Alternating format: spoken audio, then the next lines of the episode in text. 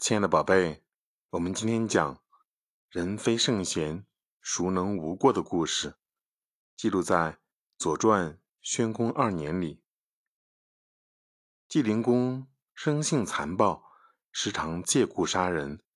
一次呢，厨师送上来的熊掌炖得不透，他就残忍的当场把厨师处死。正好呢，尸体被赵盾、士季。两位正直的大臣看见，他们了解情况后非常气愤，决定进宫劝谏晋灵公。世纪先去朝见晋灵公，从他的神色中看出是为自己杀厨师这件事而来，便假装没有看见他。直到世纪往前走了三次，来到屋檐下，晋灵公才瞟了他一眼，轻描淡写的说。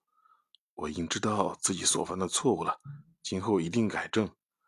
世纪听他这样说，就用温和的态度说：“谁没有过错呢？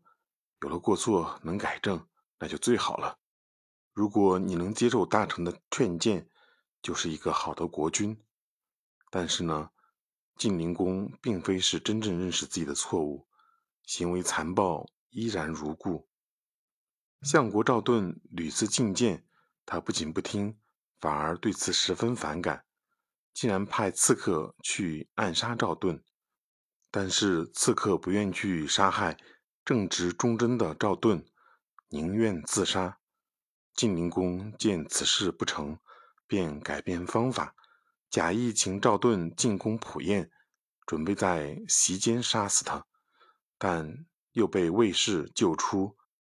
晋灵公的阴谋。又未能得逞，最后呢，这个作恶多端的晋灵公，终于被一个叫赵春的人杀死。通过这个故事，我们明白什么道理呢？人生在世，犯错误在所难免。有道是“人无完人，金无足赤”。如果已经犯了错误，关键就是要勇于承认自己的过失，把。错误导致的损失降到最低程度，并思考如何避免再犯。如果能够直面错误，并不忌讳认错，那么就是在为人处事技巧上的一大进步。如果犯错之后能迅速纠正并避免再犯，那就是在个人能力上的一大进步。